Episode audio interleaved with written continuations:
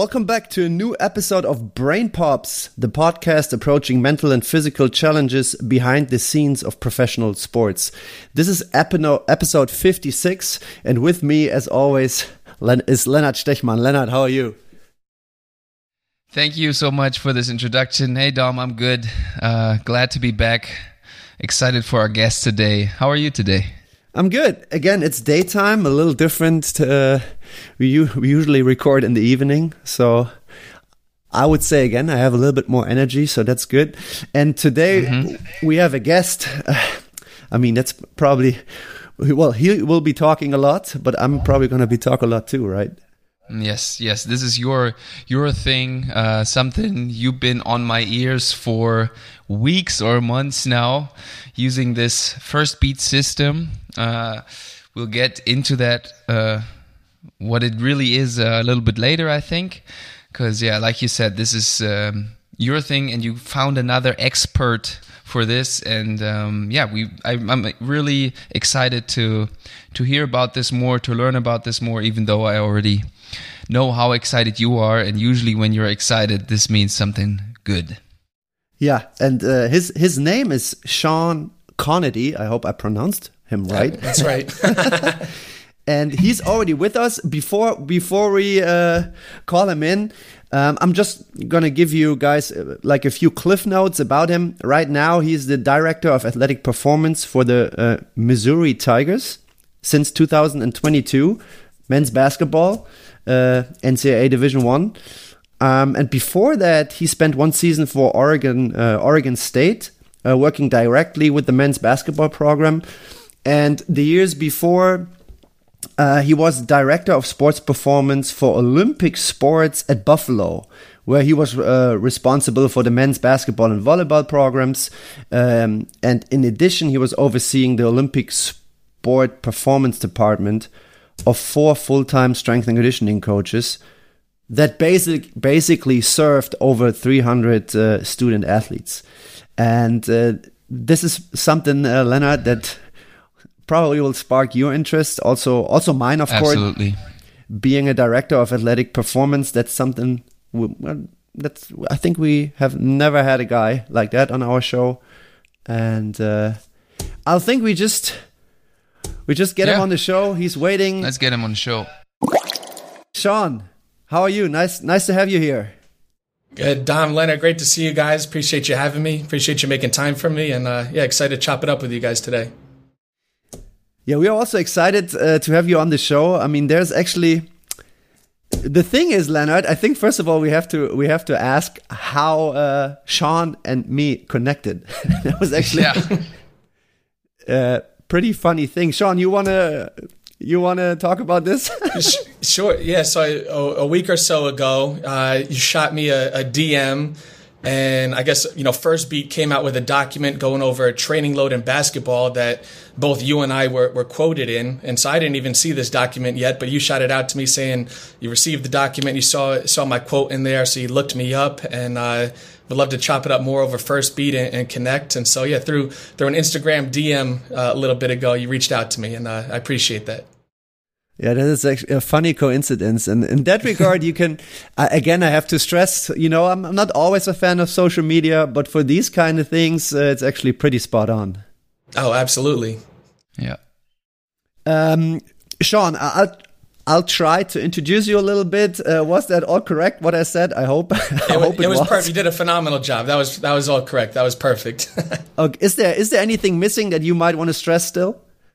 Uh, I mean, yeah. So that you know, those last three stops actually were only the last three or four years of, of my journey. You know, I've done yeah. a lot of moving around and, and, climbing in the, the coaching profession. So just, yeah, the real quick synopsis, you know, I grew up uh, in upstate New York in the, in the United States, uh, was a basketball and a soccer player growing up. So those are my two favorite sports early on really just fell in love with the preparation for sport. You know, basketball was my first love. I was a, a small, short, undersized kid, kind of looking for an edge. And so, you know, right away in about fifth grade or middle school, started uh, getting with a personal trainer and working on my vertical jump, working on my strength, all things that I think would help me on the basketball court. Um, I ended up having three knee surgeries in high school, five knee surgeries total.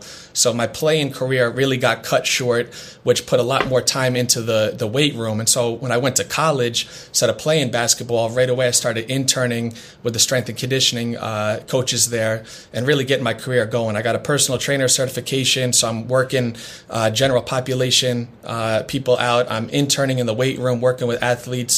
I was doing research in the biomechanics laboratory. So I kind of saw all the different uh, avenues that this you know exercise science profession could take us. But the the relationship piece, the coaching piece, like I really fell in love with strength and conditioning and team sport. Uh, and so from there, I've had a very linear career path of a, a voluntary intern to a paid intern to a part time, you know, a graduate assistant, a part time coach uh, full time assistant to being a, a, director to now you know being just with with men's basketball at the high major level. Mm. Uh, so I've seen you know private sector, I've seen Division three, Division two, Division one, basically every single level that you can see in American uh, strength and conditioning. But yeah, now really happy here at the University of Missouri. Uh, great staff, great uh, great athletes that I work with, and it's a, a, unique situation in American basketball in that you know you have the NBA, so you got the, the professional setting. I'm at the Division One level, which is kind of like the next level. You know, it's college still, but you know I don't know how much you keep up with it. But with uh, you know NIL, name, image, and likeness, you know college athletes are getting paid now. It's becoming very, very much more of a, a business and a professional uh, type dynamic of of prepping athletes for that next level of getting into the, the NBA. So creating, you know, it's a it's a new day and age for college basketball, and uh, I'm right in the middle of it, so it's exciting. Mm-hmm. And um, since you already talked about the the the ladder you took uh, mm-hmm. in your career, and now you're not like your role was director of athletic performance, right? Yep. Absolutely. Maybe you could enlarge a little bit about that role. What what is added at this point to just just in, in quotes uh, strength and conditioning coaching. Absolutely well i'll go back to you guys hit on it when i was at buffalo and i was director of sports performance so i oversaw a staff just kind of the the infrastructure and the, the quick history of strength and conditioning in america. You might have you know, in the 1990s and early 2000s, you might have, you know, five strength coaches that work with a, a, university.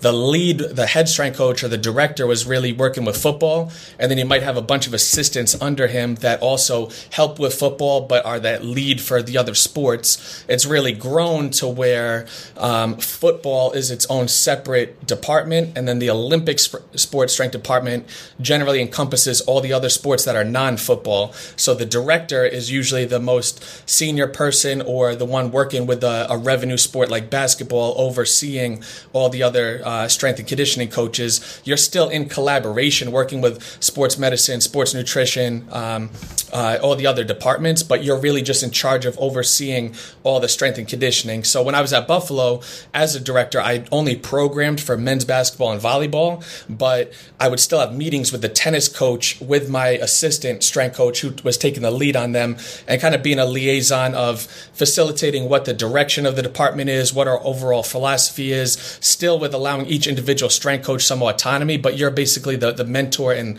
and leading them. That's in contrast to now my role here at Missouri, where I'm director of athletic performance. I'm only with men's basketball. So now it's at, at a higher level where football is separate, men's basketball, women's basketball, all that is separate, and then Olympic sports is all the other non revenue uh, generating sports. So I'm, you know, considered basically a basketball coach. I'm on the basketball staff. My office is in the basketball offices. But instead of me being like an X's and O's coach, I'm in charge of uh, athletic performance, everything that's related to physical preparation. So obviously, I'm the lead strength and conditioning coach. My role uh, requires me to work very closely with sports med, very closely with sports nutrition, and our sports psychologist as well. Um, it, the the root of my role is strength and conditioning, but as we'll get into a little bit here today, talking about you know the the sports science, the data integration. You know, I'm in the meetings with the coaching staff, laying out the practice plan. You know, it, it takes it's a more of an outside the weight room role as well. Mm, mm, absolutely. This uh, this really uh, is a very interesting history, let's say, about the the the development of strength coaching also with with college sports, uh, which I really, yeah, here in, in in Europe, I think it's going also in a direction like this. Dom, huh? you would probably agree, but it's still more in the baby steps, I would say, right, Dom? Yeah, I mean, we are not as professional as America is, of course. I mean, yeah, yeah, I, I, and I I doubt that we ever gonna get there, but everything is on the way up. Let's put it like this: more and more. Gotcha. Prof, prof, I, I think in the first league, almost almost every team has a strength and conditioning slash performance coach these days. Also, um, the Pro A. This is basically the league where I'm the strength and conditioning coach or performance coach for a team. There, it is it is not that far, but there are also teams who have a performance coach these days. But like I said, uh, not as professional as in the US, of course. But you know, we're trending upwards for sure. And and and also listening to how you described your role in in what meetings uh, you're mm -hmm. sitting actually and and giving your expertise. I think um you could if I if I get your uh, descriptions right when we're on the phone off the record. Uh, it's kind of the same. Also, planning practice, what player is available, how much can he put in today, what does the data say? Yeah. And I'm also like, and that's also a big point of. I think what we always been stressing on on this podcast and with Brain Pops in general, how you need all these different expertise to put together to get the whole picture. Not just the X and O's guys of, of basketball, now strength and conditioning is, is, is moving up i think. I think uh, everywhere in basketball people know how important this role is and that you actually get the let's say status like the expertise that you you get listened to and uh, then also obviously the the doctors and stuff you said sports psychologist and only like this you can paint the the whole picture and i think that's, that's something really important in sports in general that gets stressed more in most of the programs to put this all together? It's it's the most ideal situation, and again, being uh, you know Division One in the SEC conference, you know, powerhouse basketball and, and football and just conference in general in America. Um, we're able to kind of put the most ideal situation together and, and, really try and be at the forefront of it.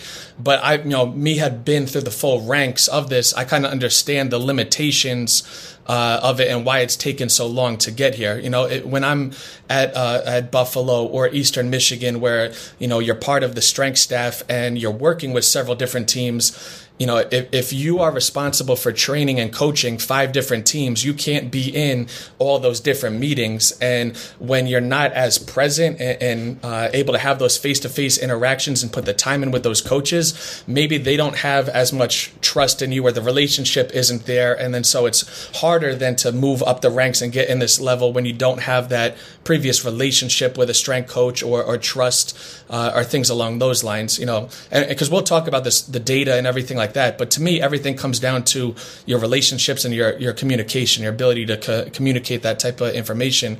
If I don't have a relationship with my head coach who's never been exposed to some of this stuff before, or I've never talked to him about it before, um, he might not have to have the trust in it to say, okay, maybe we're going to deviate from the plan or deviate from, you know, what I've done in, in years past. So I think trust, relationships, the time in with the coaching staff is incredibly valuable. That's why I think where we're trending in America to where, um, you know, it started with athletic training. Every athletic trainer, you know, doesn't have five teams that they work with. Most athletic trainers only have one or two teams because they have to be at practice at the games. They have to be in meetings. They have to be more present. At least that's how it is in America. Now, strength and conditioning coaches are starting to get that role where you're not going to take a job where you have five to 10 different teams uh, at a high level. You might only have one or two so that you can have more of that, that type of role. But what I will say, taking a step step back is my first full-time job in America was at a division three school. So I'm division one now. Division three was the lower level.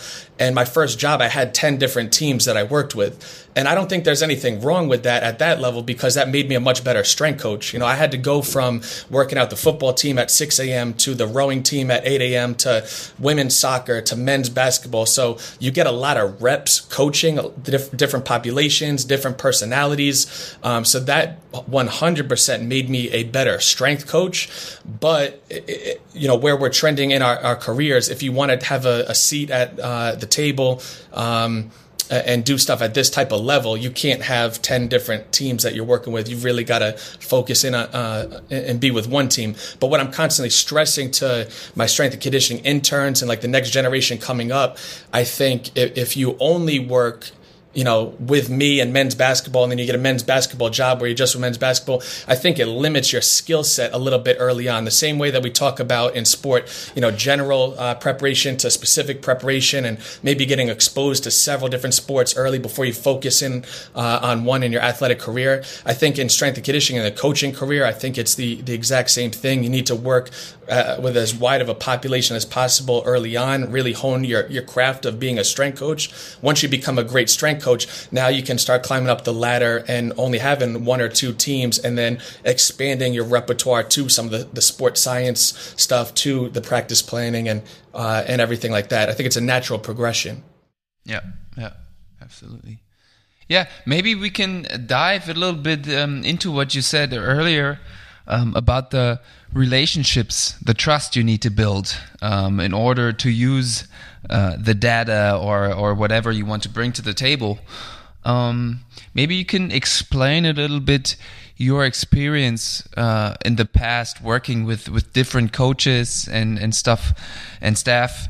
Um, what helped you to to gain this trust, to build relationships in general? What were maybe some key factors that you always saw? Mm -hmm um, I, I think the first thing, and again, being in America, if you go back to the model where you've got a strength coach that's assigned to work with 10 different teams, I think the, the very first thing is the sport coach wants to know that you know their sport inside and out and value their sport. If you look like a mm. stereotypical football strength coach and they know you kind of got brought on staff to help with football, but you're just kind of given the five other teams, they don't want the tennis team, the track, they don't want them doing the football program. They want this strength coach to, to know uh, the, the nuances of their sport, the verbiage, the terminology, then obviously like the energy systems and how to, how to train them. So the more you can immerse yourself in the sport and not talk strength coach speak, but talk coach speak to them. Yeah. I think that's that's the first step, and then it just comes down to putting in time. Like you've you've got to make time. I, even when I had all the teams at the other schools, I would make time where I would still go out to practice and be able to show my face and get the athletes and the coaches to see me outside the weight room. Um, you know, it, it's very difficult for uh, you know, and I'll, I'll, use basketball as an example. When I first took the Eastern Michigan basketball job in 2016, uh, they didn't have a real history of you know utilizing the weight room. The players didn't love the weight room. The weight room was an added stress to them. So if I mm. sat in my role and only interacted with the athletes when they were in the weight room in an environment that was already foreign to them that they didn't want to be in, I'm probably not going to get a great relationship out of them. So by me being out at practice, by me going to the dining halls and eating meals with them and building that relationship outside of in a more comfortable environment for them, uh, translated to now when they get in the weight room, there's already a little bit of that that trust there where I can kind of coach them through it. Um, and you gotta you gotta give them you know what they need on a on a personal level. Everyone doesn't want to you know do the cookie cutter stereotypical programming, especially you know everyone's perception is reality. So if their perception of strength conditioning is you're just gonna make me lift heavy and you're gonna train me like a football player, uh, you need to sell to them what they need, what's individual for them. And even if some of the things that you know they need might look similar to that, you need to spoon feed them and give it to them in a way that's digestible. Um, uh, to, to get the buy-in. And then for me, re- results speak, right? And so you got to measure everything. Let's measure where they're at when they come in. Let's measure the the training process and the results that we're getting. And once they start seeing results, to me, that's the easiest way to to continue to get the buy-in, you know, moving forward. Yeah, absolutely. I think that those were some really good good points. I also like I really like the the point of adapting the language also yeah. of the coaches. You, you, know, talk their talk and not just bring in your own stuff and then showing results, measuring, and maybe that's already a, a good point uh, to to dive into the Firstbeat system, uh, Dom. Unless you have something adding to that. Yeah, I think no, I really I really liked it as well. Like you just, I mean, I can only only add. Also the showing up part I really liked. that you also mm. you know i mean for me this is basically what i do every day because i'm i'm at each practice. So this includes showing up of course but yeah being interested of course measuring something is really important. That's something i also found out. And another thing just listening listening of course and at some point bringing bringing things up that they told you in the past that Yes. for me that's what i have experienced where then at least i always had the feeling that that that the guys were like oh yeah okay he's actually listening to me so No, That happened to absolutely. I have I have one question to add to that. No, I just realized that because Dom, we talked about it. Uh, I think last week or something.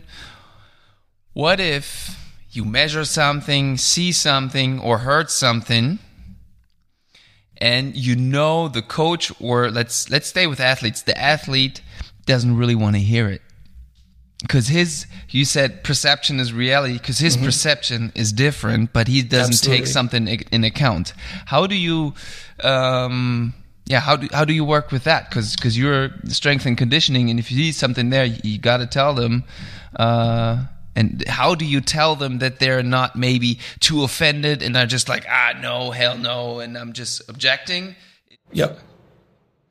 We we've got our our associate head coach on staff, uh, C.Y. Young's got a famous saying that he's always saying. He says, "Look, I don't get emotional. I just read the data." And, and so I approach athletes with the same thing: is you got to kind of cut back different layers to get them to to see from the lens of everybody else, you know, and especially you know, n- not to put down the the younger generation, but uh, you see it more and more where everyone's so focused only on on their own lens. They don't really put them. They don't have the uh, emotional intelligence, I guess, to maybe see things through other people's eyes. And so, yeah, as a strength coach, as someone that I'm going to be with the athletes every single day, um, I, I'm constantly teaching them and educating them and and challenging them to look at situations through somebody else's lens or to just kind of peel back layers uh, of whatever situation it is.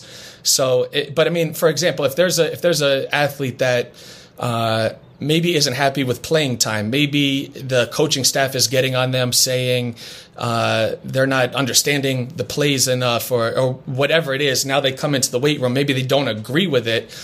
I'm fortunate enough where as a strength coach, you know, I'm not affecting playing time. I'm I'm you know I'm part of the basketball staff, but I'm I'm separate. So yeah, I'm gonna be there as a and uh, you know like Dom said, you're gonna listen to them and you want to show them that you care and that you're listening. But maybe you're gonna give a piece of nuanced information that's gonna resonate with them uh, because you are disassociated from playing time. Whereas if a coach was trying to maybe say the exact same thing that I'm saying to him, maybe there's more of a, a barrier, a wall up because the player feels that coach is directly responsible for the the lack of playing time or, or whatever it is. So I've always found that me being on the the outside of the coaching staff um, and, and being able to listen to them. Uh, has helped that, and maybe I can then give some some physical preparation suggestions or unique things that we're going to do in the weight room to uh, to make the athlete feel like they're actually working towards that goal or that challenge that the coaching staff is throwing at them. Yeah, that's also a good point. All right, um, then let's let's say let's dive a little deeper into uh, the topic we actually wanted to to dive in today. Uh, and before we start, maybe for our listeners, maybe in we always hear the term sports tech. Maybe you can just give us a, a short intro. What is what are what is sports tech? What does that mean?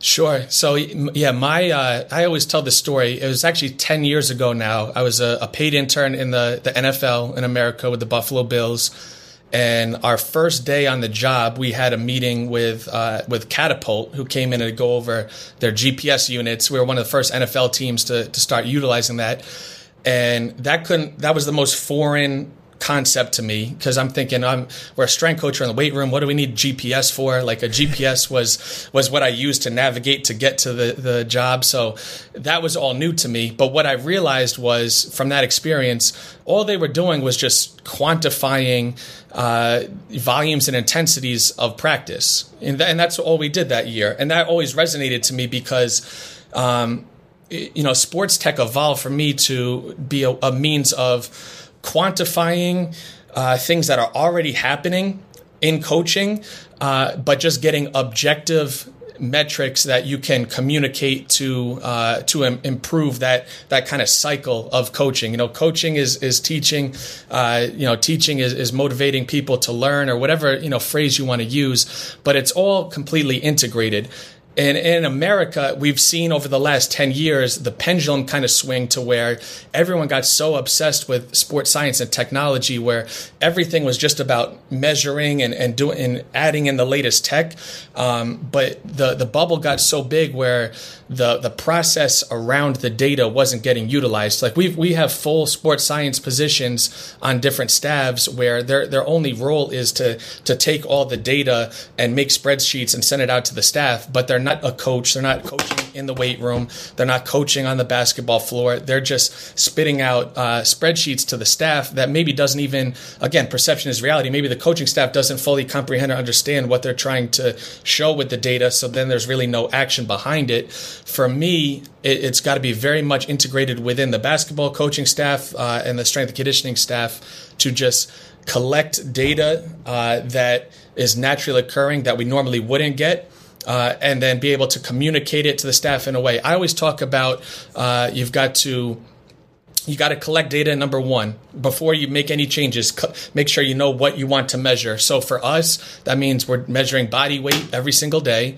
We want to get some type of a, a readiness metric on our guys whether that is with the quick recovery test through Firstbeat whether that's as simple as a subjective uh, questionnaire but we want to put some type of a metric to the athlete's readiness state.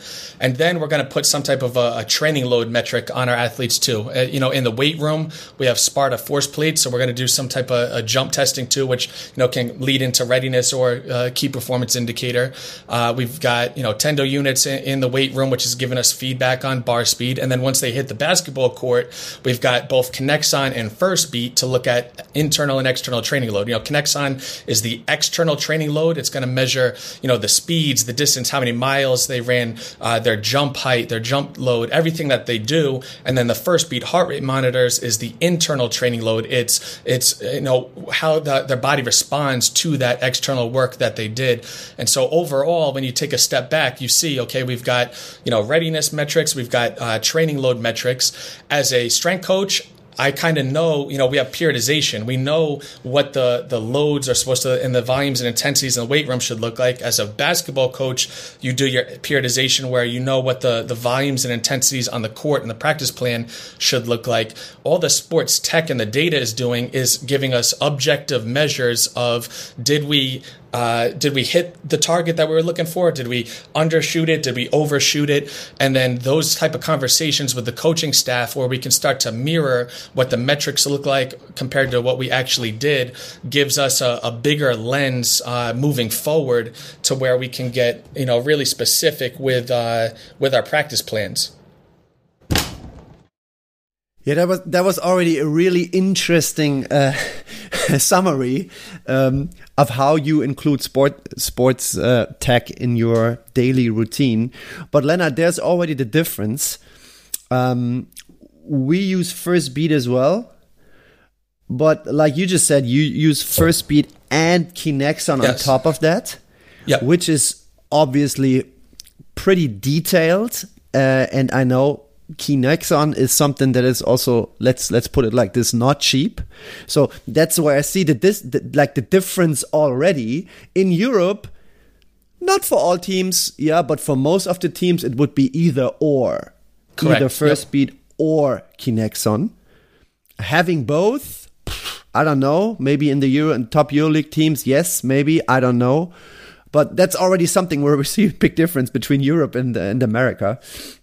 And the I, other I'll thing, say that. Uh, go ahead. Yeah, go ahead. No. Yeah. No, no, I was just going to say you're exactly right. The, I, so I've utilized Firstbeat since about 2015, maybe 2016 when I was at a Division three school in Virginia, Christopher Newport University, which phenomenal basketball program for being at the Division three level. They actually just won the national championship uh, for Division three a week ago.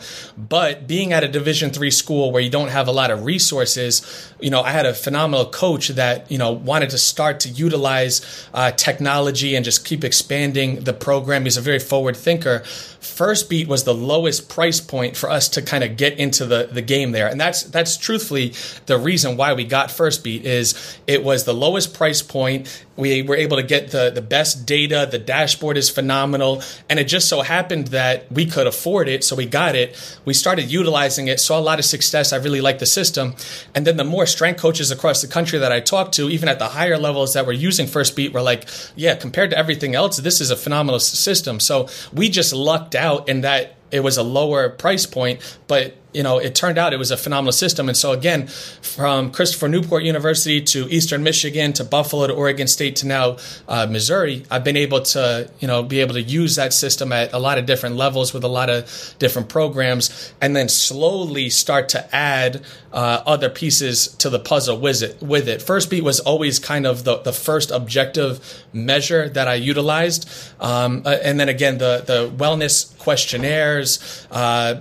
I would use session RPEs, so all stuff that I would do through Google and send out to the guys and slowly start to build it out. But yeah, I just lucked out where, you know, we already had Kinexon uh, here at Missouri and, you know, a lot of the NBA and a lot of, you know, big programs utilize it. But yeah, to, to your point, Dom, um, the best thing to do, yeah, is to start small and, and, slowly build it out. And then once you're really good at that, then yeah, the more information and in conjunction with external and internal, the better. Because how we use the system now, you know, our coaches, our head basketball coach, uh, Coach Gates, very forward thinking, you know, and he doesn't do any conditioning tests. He doesn't make the guys run sprints at the end of practice. He utilizes the data from the information that I get to him, right? If our off season is an eight week off season in the summer, we can look at the data data week one and see, okay, this player came in, his external training load for the week was here, his internal training load was, was here, was really high. Now, as we progress moving forward, all of a sudden, week to week, his external training load is increasing. He's getting faster, he's covering more distance, he's doing more work on the court. His internal training load is decreasing, meaning it's taking less out of him. He's getting in better shape. His fitness is improving. Uh, we, we don't need to do an arbitrary conditioning test just to see who's in shape, who's not in shape the the data is already showing that. Uh, you know, training the um, the testing is very much integrated with within our system, our practice, and what we're actually doing. On the opposite end, in our in season period, it becomes very important because naturally coaches are going to be messing around with their rotation, right? Some teams use a seven man rotation, a 10 man rotation. Guys that maybe were getting a lot of minutes in the early uh, preseason games now later in the season maybe aren't getting the, the, same amount of minutes. So I can do the same exact thing and look at their external training load. If their minutes start dropping and then week to week their external training load is dropping and their internal training load is increasing, now I know there's a deconditioning effect. And so now as a strength coach, I flag them, I identify them, and now with me, they're getting either extra reps or in practice, we're adjusting the practice plan where maybe our scout team or our low minute guys, their uh, volumes intensities are going to be much higher on the low uh, volume intensity days for our high minute guys, just to balance out that training load week to week. But, you know, we like to talk about having no gaps, right? There, so if, if we're not using the data to identify that, that's a gap where maybe they're going to slide through the cracks and then all of a sudden they're deconditioned by the end of the year. And if there's an injury and now they got to step in and ramp up their minutes again, that acute to chronic workload is going to spike up. All this stuff being monitored on a daily basis, you know, uh, allows us to make sure there's no gaps. Lennart, I think you just listened to something that you had to listen to before when I was talking to you. yes, absolutely. But it's good to hear it from from somebody else with other words, but basically meaning uh, the the same thing, and it just makes absolutely sense also from a player's perspective. You know, uh, if I imagine if we had this uh, a couple years ago when I was still playing professional, you know that that's something. adapting in season you know what's happening about your minutes about the rotation so you're actually when somebody gets hurt you're able to to step up and don't get injured right away because you're Yes, just not yeah. ready because you're not in shape and and it's not even your fault really but you're just uh yeah um your thing that- chance that, you usually would have by getting injured as for some somebody else you cannot use because you just wasn't ready one thing that I would like to stress, and um, in terms of Firstbeat, because lately, yeah, a few coaches um, contacted me and were asking me uh, how I use the system and stuff like that. And what I always tell them, um, the reason why I like it so much, because I think Firstbeat is now known for his internal metrics. That's where they like internal means basically everything related to heart rate, where your Correct. heart rate zones are and uh, stuff like this. But on top of that, and this is new, I think you didn't have that 10 years ago when you were using it the first time. It still has a little bit of external parameter.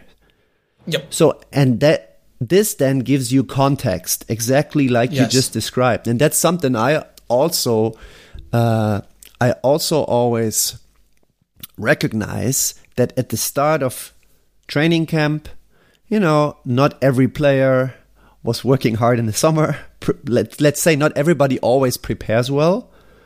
And that's what you then right away see. Yeah, they have maybe a high movement load, uh, but also a high trim because everything they do on the court com- comes to a big cost, to a big internal cost. And then through the weeks of preseason, in case they don't get injured, obviously they get in better physical condition. Yeah, what happens? The movement load, the like the the external uh, load stays the same, but all of a sudden they just get more efficient. They have to everything that Yep. they do comes to a lower cost, and then you can obviously say, okay, good. This particular player is getting in a better position. It's just getting just improving his fitness. Yep. And this is, I always like to say, this is something you obviously want to be able to see uh, if you use such a system. Um, but then, on the other hand, I don't know, and there I would be very interested. Um, to me, it didn't happen that often yet, but in the past, I had like two or three players um, who were not improving like i mean they, they were practicing they didn't get injured they they they were going through the whole preseason and the season started and for some reason these numbers wouldn't improve now it gets interesting yeah uh, what do you do now and how do you approach a player who is not responding to training or not responding in the way that you would like him to respond what do you do then? Because just giving you the cliff notes. There was one player, you know, he was everything we did half court was all good, yeah. But once this player had to go up and down two, three times, it was just a matter of minutes that he was completely gassed, and he had to stop. And then, as a performance coach, you're standing there and obviously like, hmm, that's something uh, I have to take care of because that's obviously not possible. Uh, that cannot happen. So, but how do you approach this then? Uh, Did you have like any anything similar? Did you experience anything similar in that regard? Sure, and while I'll say you, you hit it on the head with the context piece first off. With, with Firstbeat, when I first started using it, they didn't have the external metric built into the system, and so yeah, you would see a wide range of trim scores for athletes, and then that's the natural first question is. What's the context around this? Did the player with the highest trim score in what- either the drill or practice or whatever we're looking at, did they have to cover more distance? Is that why they had a higher trim score? So the very first thing you want to do is be able to put context around it. And Firstbeat understood that, and so uh, naturally they started with the external load metric, which I appreciated. I haven't truthfully done too much with the external load metric on Firstbeat because since it got rolled out is when I've been using Kinexon. So I've Yeah. been you know, matching it up with, with that. But no, the, the concept uh, i- is still there. And then to your example uh, with the player, I think. Um, Lennart, when you talk about buying with, with, athletes, that's something where you, you grab them after practice. Hey, did, were you starting to feel really gassed toward the end? There's like, man, yeah, I, some like that's that was way different than the, the half court. And then you show them the data, be like, look where you're at in the half court, look where you're at in the full court, and now all of a sudden for them, it's putting context to what they were already naturally feeling. They probably felt good in half court. They probably felt like, man, I'm not I'm not prepared enough for this full court stuff. Then they see the data that's going to to validate that. Uh, and then you got to have your intervention. You got to either say, you know, for me, the first thing is I want to get them uh, in the weight room with me, and it might be, you know, bike interval sprints, treadmill. It might be some supplemental conditioning, or I might push for then on the court. Uh, you know, it, you know, we, we've got guys that are gym rats, meaning they're constantly in the gym working on skill development, playing with each other. So I might try and make that a little bit more structured for them to say, hey, we need to really get you guys moving up and down and, and and supplement what we're doing in practice here. And then, you know, if I can, I'm going to put the Firstbeat on or try and quantify that while they're doing it. If not, when we keep watching practice moving forward, we're going to see if there's uh, there's a change in their full court numbers, right? And then go back to the player and again how are you feeling today? Yeah i'm starting to feel a little bit better with it. If their numbers are starting to trim are starting to decrease with that okay now it's starting to click for them uh, what type of a training intervention they need to actually get the the results to optimize what they're doing on the court. Yeah. Yeah and that's really really really important what you both both of you guys uh, stressed with uh, like this is the data put it into context and then how do you present it to the players or coaches? And the players especially they need to to feel it really. And then you like if if you get that and they understand then it's not just like oh strength and conditioning coach has me running and on the treadmill and f yep. this and blah blah blah blah blah.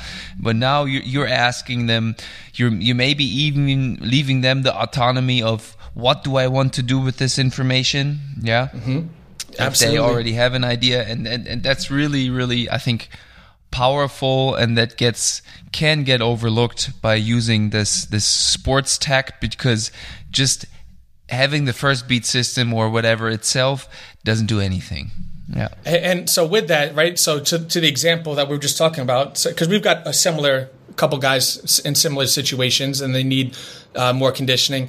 They'll come in in the weight room and they'll be on the, the Airdyne bike on their own. And I'll put the heart rate monitor on them. I'll put the iPad up in front of them and, and I'll say, we're going to, you know, accumulate a four minutes on the bike, you know, because in, in college basketball, it's, it's basically four minute games, you know, from the, the 20 minute mark, then at the 16, four minutes in is a media timeout.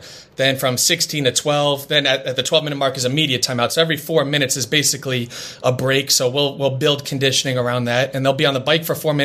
They'll look at their percentage heart rate, and I'll say, I want you at 85 percent of your max heart rate, and I want you to I don't want you to go above that.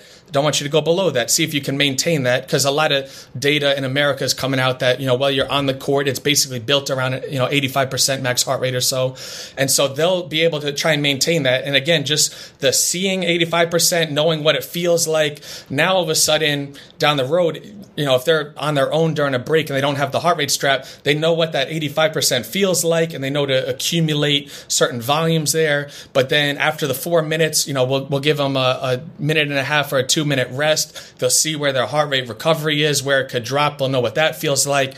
And then they'll repeat. So again, with the, with the, the sports science or the sports tech, just trying to incorporate it into every, you know, not just practice, but in the supplemental uh, conditioning and, and, everything like that, get them as familiar with the metrics as possible to show that it, it is all integrated. Yeah.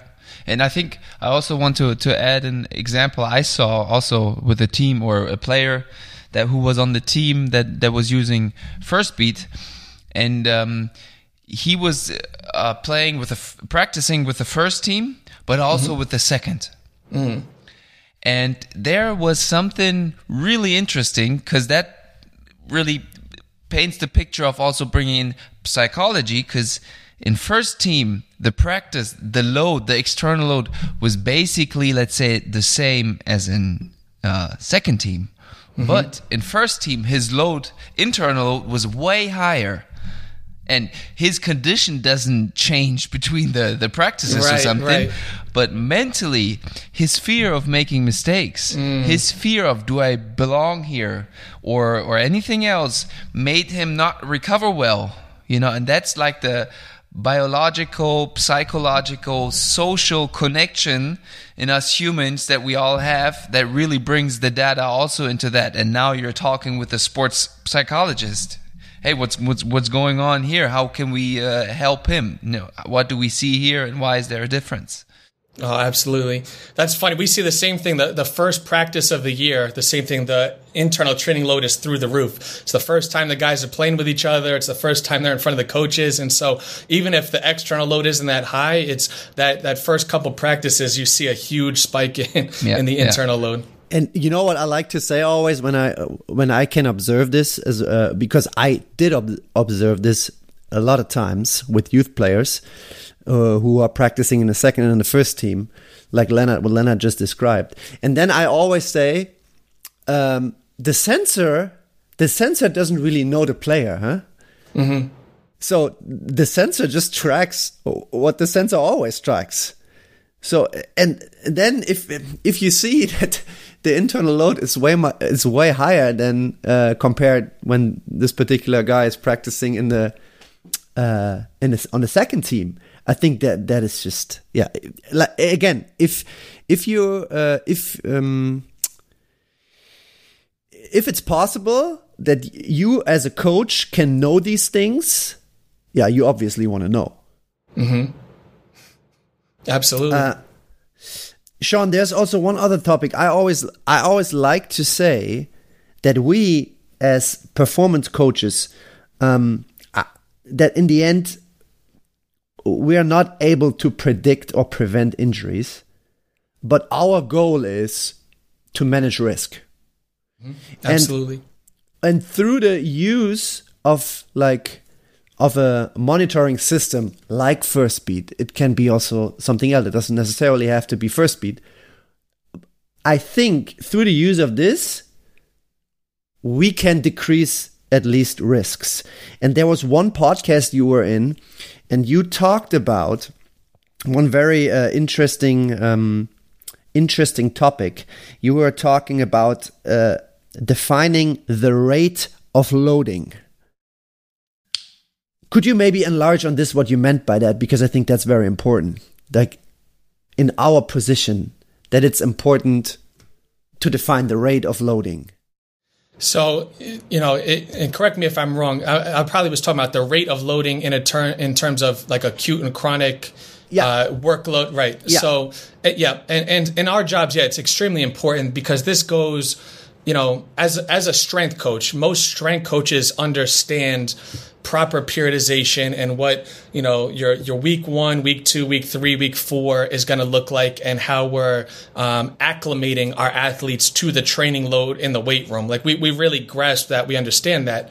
What I found is sport coaches, basketball coaches, maybe they don't have the same grasp around the practice plan and what the training loads. And when I talk training loads, normally I, I chop it down to just the overall volume and then the intensity of it because they kind of understand that. And as strength coaches, when we program, you know, five sets of five at 70%, like we understand what the volume is, we understand what the intensity is. Um, what you know, especially now. I started really speaking on this when during the during COVID when we had uh, you know the lockdowns and now we had a very shortened condensed season and it really got put on the forefront of basketball coaches saying okay we've got basically we didn't have any prep period in the summer. We're going right in the preseason. We've had less time to get the work that we need in to, to prepare them for the season.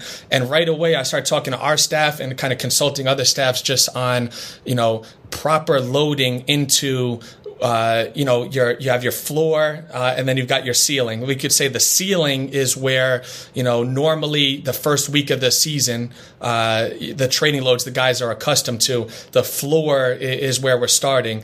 Normally, our floor for us in, in American college basketball in June we start up our off season. The first week of November is our our first game uh, of our, our of our season. During COVID, our first practice came in September, so we had a whole couple months months of a wash. And now, if you just expected to do what you did the previous September, that loading was going to be way too high because our preparation level was way below the floor. And so I had to talk to the coaches about.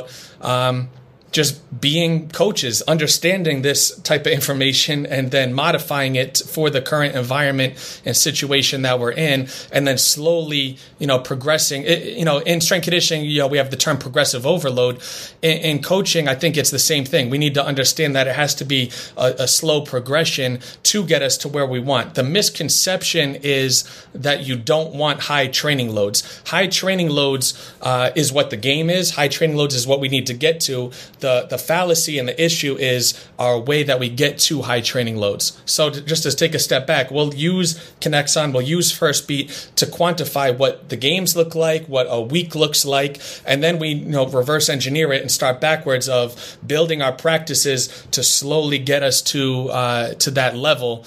Um, of of high training loads.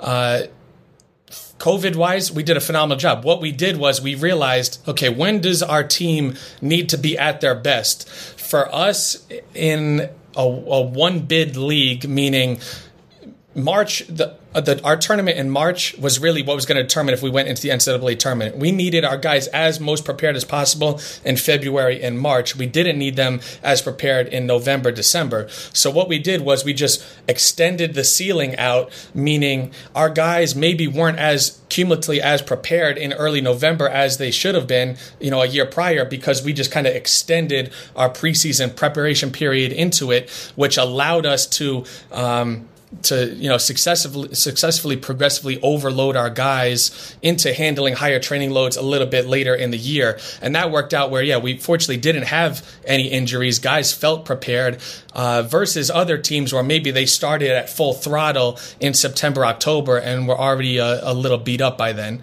So again, it's it's communication with the coaching staff, it's communication with uh, with the players. But yeah, you know, acute and chronic workload is some people are, are all for it, some people are, are kind of against it. Me, I'm I'm neutral. I just think it, we're basically talking progressive overload here. In season, if you've got you know seven days in a week two of them are, are a game and one of them is off. So basically it's it's six a six day week for us. Two games, four practices. If we've got a low minute guy that maybe isn't playing in those two games, now all of a sudden that's a third of your week that they're not experiencing training load. If you know anything about the acute chronic workload ratio, if you drop below one third, now all of a sudden you're in the red zone of being underprepared. And then if you've got a guy that goes down with an injury, now that underprepared athlete has to step in and get high minutes. Now that training load spike is so high, and that's what we talked about before, where maybe we see some injuries that we could possibly uh, prevent. You know, I don't think strength conditioning prevents all injury. Injuries happen; it's part of sport. But uh, you know, to, to your point about the risk, the more we understand this type of stuff, the more we can alleviate some of that risk that often gets overlooked. Could you maybe just for the for the listeners? I'm not sure if everybody is familiar with acute to chronic workload ratio. Could you just explain what acute and chronic means?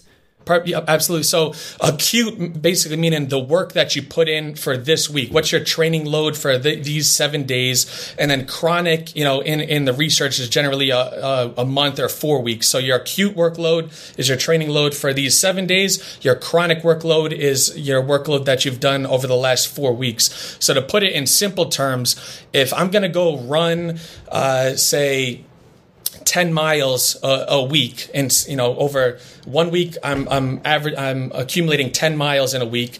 Over 4 weeks uh, period time that's 40 miles that i'm running. Now all of a sudden so you know i'm used to averaging 10 miles per week if now in the fifth week all of a sudden i'm like i need a break. I drop it to, to five miles and i cut my training load in half. The acute chronic workload ratio basically is saying uh, 0.8 to like 1.3 is a safe zone. 1.3 and up is too high. Uh, you know 0.8 or below is too low. Meaning if i go from 10 miles a week to 5 miles a week uh, you know, 10 divided by 10 is 1. So if I do another 10 miles a week, I'm right on par with what I'm prepared for. If I drop it too low to 5, it's going to drop me into that underprepared red zone. If I spike it to 15 miles in, instead of 10, I'm adding too much too quick. I'm in the red zone. So it's just kind of finding that sweet spot of where you can have little modulations of what you're prepared for. You can have a little bit of a lighter week, but not too light. You can start to slowly ramp up the, the volumes, but not too much. So it's kind of just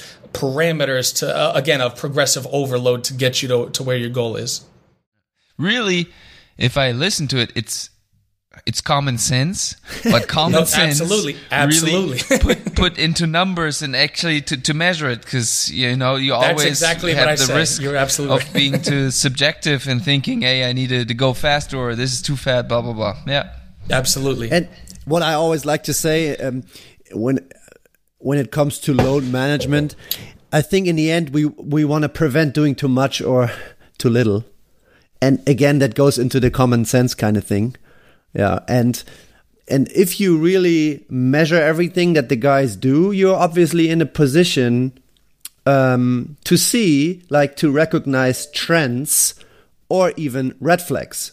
Yes. Yeah. And if you're able to detect that, that obviously again drives better decision making.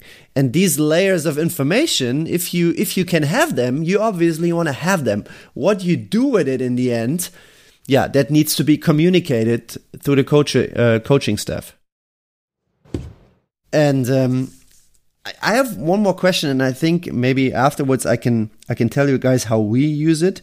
But how do you use um, um, Firstbeat or Kinexon in a mm-hmm. rehab setting?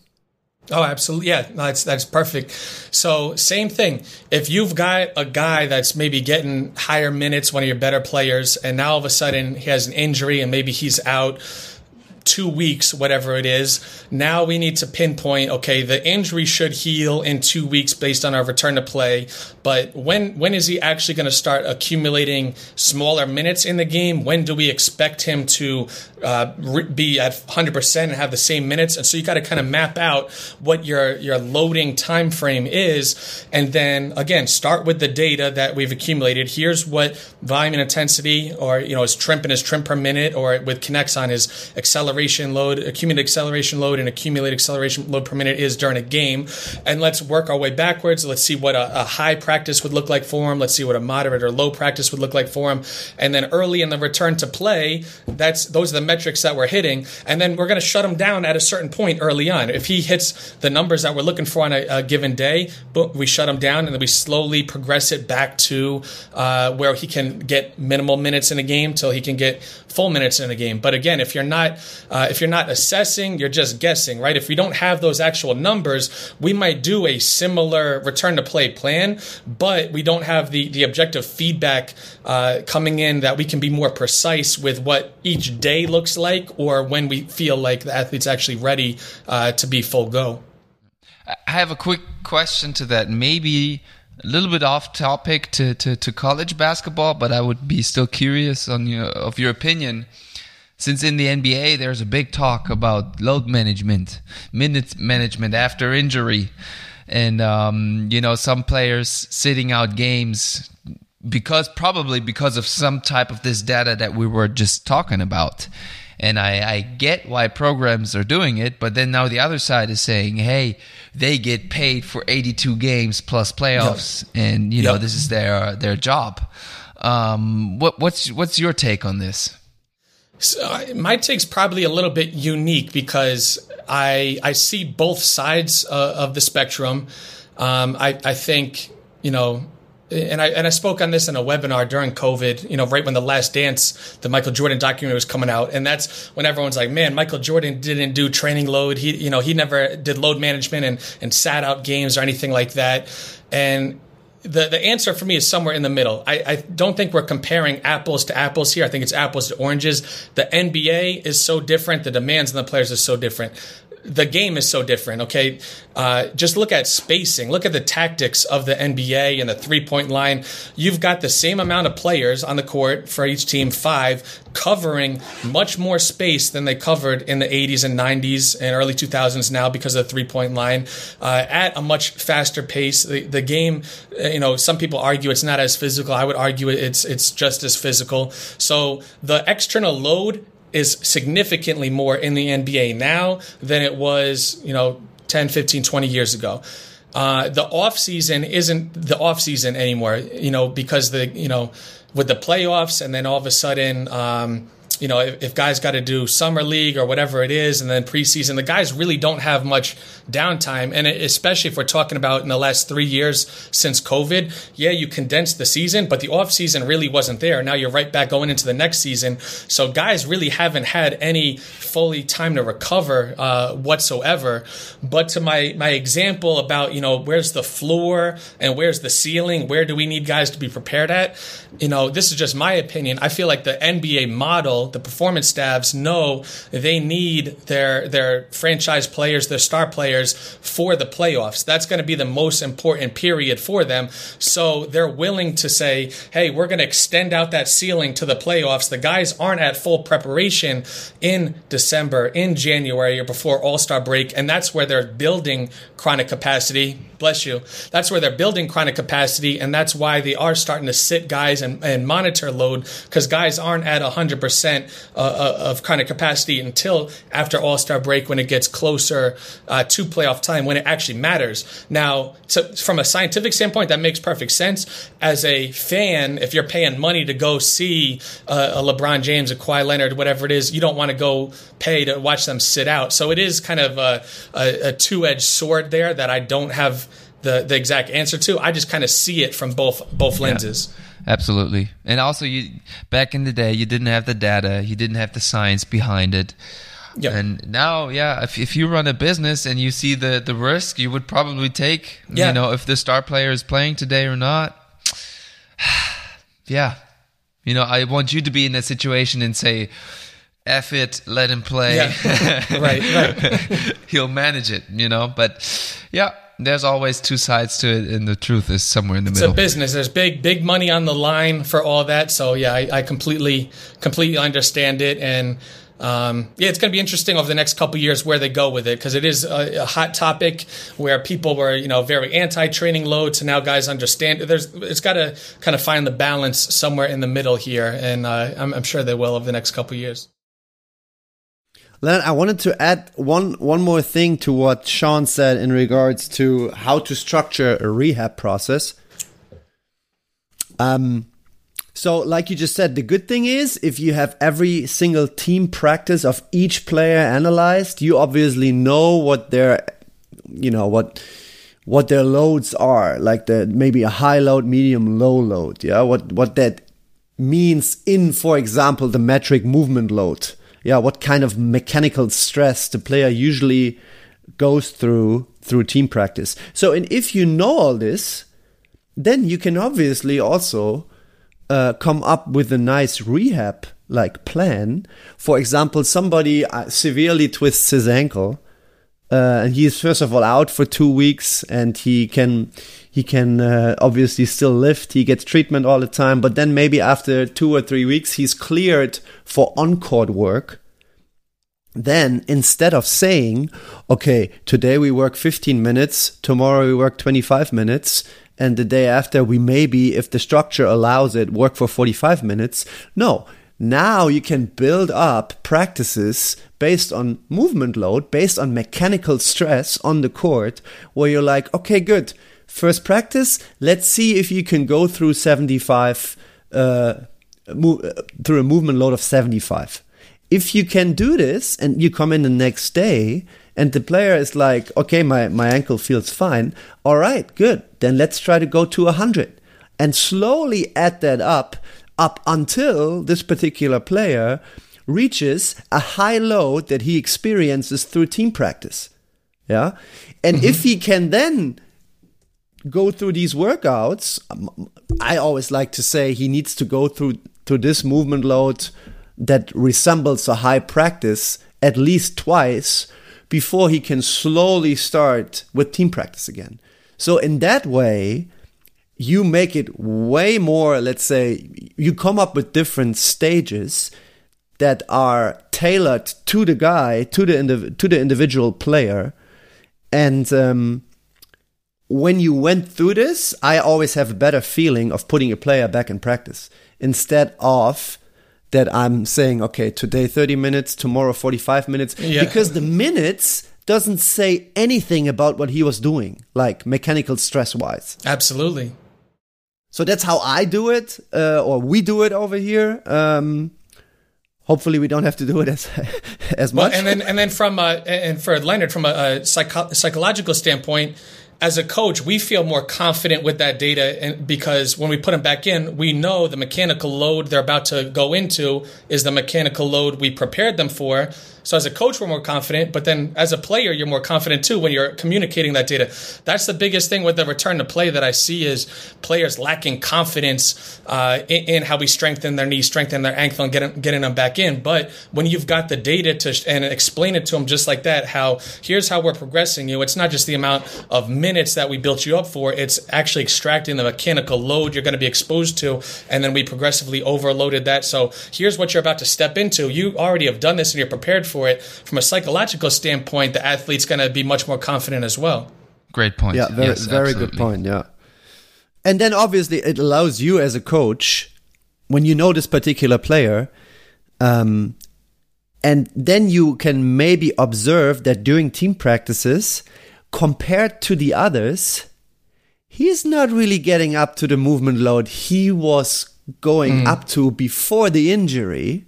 Mm-hmm and then you you have at least it, it leads to conversations you know at yes. least you can go to him and and ask him hey are you okay i mean you know the numbers didn't we're not where you were six seven eight weeks ago uh and this again like i said before it just gives opportunity to create conversations with the player awesome I yeah. think we're already in like an hour, right, Dom? Yeah it's it's uh, i have so many more things here but we could speak for hours um yeah sean is there anything you would still want to add where where you maybe like okay that's something that's still interesting or yeah, I mean, I just I would just reiterate, you know, because we did talk a lot about the the data. I would just reiterate, you know, the you got to first figure out what it is you want to collect, or, or mm-hmm. what you what problems do you have in your program. Again, if I'm going back to 2015 when I'm at CNU, we we couldn't quantify the actual loads of practice. We couldn't quantify the readiness of the players, which you know lit a light bulb in, in my head going back to my time in the NFL with the Buffalo Bills and using catapult and figuring you know when I left the Buffalo Bills, I'm thinking, man, I'm not going to be able to do anything that I did with them in my current situation at a D3 school because we didn't have the money. And, and, the money wasn't the issue. It was the, the principles that we were working within. It was how can we quantify readiness? How can we quantify training load? How can we kind of incorporate this all together? And so, you know, readiness and training load started out as a free thing for me at CNU where we would have a subjective wellness questionnaire to kind of put a metric to what their readiness is coming in for the day. We would do a session RPE, just uh, you know, on a scale of one to ten, how tough was practice multiplied by the minutes of practice to put a, a metric to training load. All that was done for free, and then we started to slowly add some objective measures when it comes to Firstbeat, um, and, and, looking at okay, what's the the quick recovery test score as a uh, readiness, what's our actual TRIMP and TRIMP per minute for volume and intensity of, of, practice. But we followed, we figured out what we wanted to, to measure, then we collected it. Then it took me to actually review the data and kind of make sense of it. The third step for me was, you know, communication to the coaching staff, athletic trainer, to uh, to our players. Um, and then the, the fourth step is what I call recalibrate because we would just you know, it wasn't a huge change. It was just a small recalibration. We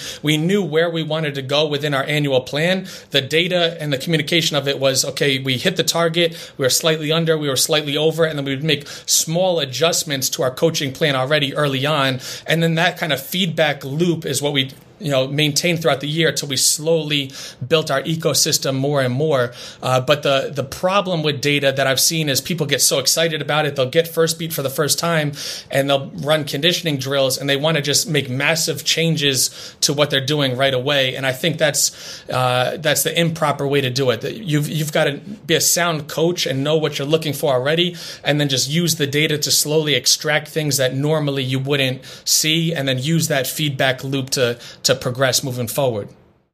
Great, great point. Um, I think we should get money from Firstbeat for for saying this, for airing this. so if anybody's Absolutely. interested, we need to get like a promo code in this uh, episode going. And um, but also like the, that one point you made uh, in the end, I really want to stress again from a psychological point.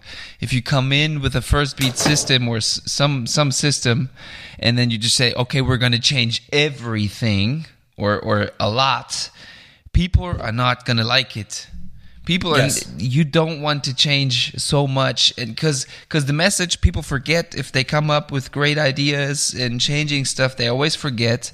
The message they send is the old the old stuff is whack you know and, yep, and yep. that's not a message you want to send you know and so i think your way of how you just explained it how to implement this was uh, yeah really really great and um, i think that's the way to do it Absolutely. Dom, anything you want to add? I think, yeah, I'm just gonna read it out. I just want to add his quote from the from the Firstbeat uh, first uh, beat training guide because I think it's just so spot on. And you just mentioned it, and you also mentioned it in the beginning of the episode. But I really liked it, and that basically sums this topic up in a nutshell. Is that okay, Lennart? Can I yeah. read it out? Go ahead um, the first beat da- data quantifies something that is already happening, but we normally wouldn't be able to see. We can ob- objectively quantify recovery and objectively quantify training load instead of just relying on the eye test or guessing. Getting that information and using it is really valuable. And, that leads uh, us to our last question. Um, and I haven't even I, I think I haven't even told Sean. Maybe oh, yeah. let's see what he come yeah, who he comes up with. So it's, it's a surprise for you, but we ask this question every time we record a podcast. Um, so great show with you. We really liked uh, what you brought to us. Thanks a lot. Do you know somebody that you could uh, bring us in touch with that would be also interesting for for this podcast maybe? Oh, 100%. So you know, I was listening to your guys' podcast. You guys had Alex on before Alex me. Arama. Yeah. Yes. So Alex actually does some consulting with us here at, at Missouri. We, we work with him. Our basketball staff, you know, utilizes uh, the the constraints led uh, approach, and so one of our assistant coaches, Matt Klein, is someone that I worked with at Eastern Michigan and now work with at University of Missouri.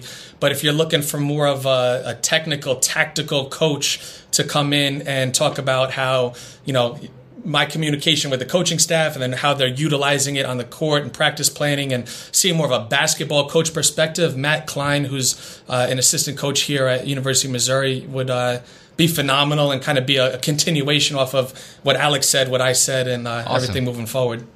Nice, awesome, nice. That sounds very good. Yeah, we'll definitely ask for some some contact, and yep. um, yeah, that leaves us to say thank you so much for being on this show. Uh, I really personally had some brain pops. I hope the listeners had some brain pops, and maybe you could even take some something away. I from did this. as well. Absolutely, uh, Dom and Lennart. Thank you guys so much. That uh, yeah, this this has been great for me too. I took stuff away from you guys, and so this was uh, it's been a great morning for me. Awesome. All right, Sean. Thank you so much. Yep. Thank you guys. And here we are in our after show. This is where Dom and me drop our take home messages, aka brain pops, uh, about this past episode. Um, yeah, I mean, Dom, this is someone who, like you said earlier, he really has skin in the game. What did you take away from from Sean's uh, expertise? I mean, there were so many things uh, that I really liked and um, of course, this is my topic at the moment. This is my topic, especially for this season. I'm really trying to dig dig deeper uh, into that rabbit hole. And what everybody always says is that you can also lose yourself in the numbers. and this Yeah. is Yeah. uh, um, what I'm experiencing right now, and that's why I always I'm always trying to to take a step back sometimes and check what numbers are really necessary um, and what numbers I can really work with to hopefully stay as efficient as possible. Yeah. Um, I really liked what he said in the episode that you need to know what you want to find out before you start measuring. Otherwise, it happens that you lose, like you said, yourself in the numbers. Yeah, and you know, this is only my second year and let's say my first year where I really used this system well, to an extent that I've never used it Mm. before, but I would not do it without it anymore. And and this is this is something that I really like what uh, Sean said that in the weight room it is a little bit easier to quantify stress with volume and intensity and stuff like this. And without having a system, like a monitoring system, like for example Firstbeat, it is it is tough to quantify load for basketball practices. Yes, there are ways. Yeah. You can look at the live minutes, the full court live minutes, the half court live minutes, the overall live minutes. That's also what I do uh, as well. But then, especially when it comes to rehab processes or when it comes to um, being able to decide on the fly if like a practice session that we are doing at the moment is where we're getting into a zone this which is maybe way more than what we usually did. I mean you want to be able to to see these things. Um uh, and uh, that's why i really like what he said with overshooting undershooting or reaching the target target zones I think th- Yeah. that that's really important be- because we also said in the episode, and that's what I also communicate to my coaches. I I, uh, I tell them, guys, I don't really know what's the optimal training load. I don't I don't even know if that exists, and I don't even know if somebody claims, if a coach claims that he knows what what the optimal training load is. I don't know. I, I would question that, but if I can say that right now we're doing something that we're probably used to in terms of looking at the last four weeks. That's something you would like to be able to know, of course, and then you want to build your decision upon that. Hmm. Yeah.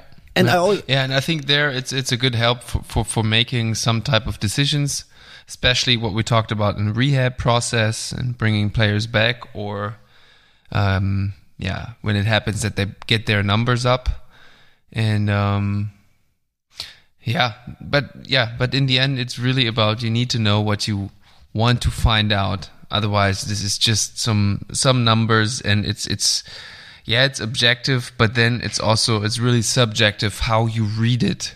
You know, Exactly. you can get a lot of numbers, and then you know he said perception is reality, and whatever you look for yeah, yeah. then pops up to your attention, and then it's it's really subjective what you read out of those numbers. But if you know what you want to find out, then it's a different story, and then I think, uh, yeah, monitoring systems like this can be really gold.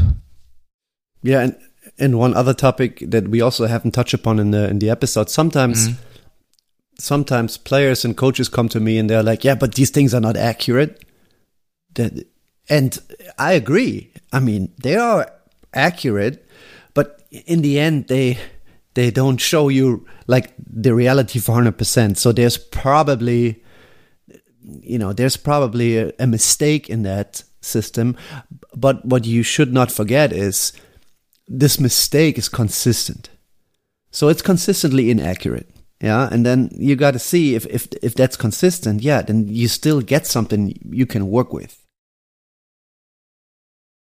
And we also there there are so many other things we even didn't touch touch in the episode. For example, you can get ref, reference values for individual players and for the team for different practice days. Yeah, based on how you plan your practice per week, uh, you want to have a high day in your practice week, and one day be- before the game, you want to have a low day. Yes, but this is everybody plans that a little different. But if you come up with these reference values, it's again easier to decide. Okay, we should stop here, or maybe we can do another drill. You know what I mean? So there, Yeah. these numbers do make sense again. Or the the margin of success these days gets smaller and smaller. Yeah. What you could also track, and that's like now what we said before, you can also lose yourself. But if you, I don't know, if you have a player who has a great game, yeah, and you want to see what the what the practice load the week before prior to that game was, you can obviously look at it, yeah, mm-hmm. and maybe you find some correlations, yeah. Yeah, yeah, but there, yeah, you, I think that's the margin, really. Like you said, there you can also get lost because I think Exactly. Yeah. Yeah, you know, But then, yeah, but, then I get Lennart- what you're saying. I but get then, what you're Lennart, saying. if a player gets injured in a situation, and you can go back and look, okay, what was his acute load when he when he got injured? Yeah. So there, Yeah. it does make sense again. You know, you, Yeah. if you can quantify that, you would like to quantify that. I think. I agree. I agree. Yeah. So Yeah, yeah, you like can quantify a lot of stuff with this uh, with Yeah. this uh, system, and um, yeah, as long as you have an idea of what you want to do, I think this is a, a great help. Yeah, Yeah. And you know, it's not it's not black and white and you should not live and die by it, but you definitely uh get an, a a way better look at things. yeah, yeah. Okay, so I guess we wrap this up, right? Yeah, we should. And uh I have to cut down on on the word obviously. I think I said that 40 times during the episode. Well, it's your new favorite word, and um, yeah, it, it it sounds good, obviously. All right. Yeah, All right, Dom. I had fun. I really liked it. And I'm looking forward to the next episode. Me too. We see you guys. Oh, we hear you guys in two weeks. And um, until then, have a good time. Have some brain pops. And um, yep, let us know how you like this episode in any type of message or contact form that it's favorable to you. Bye bye.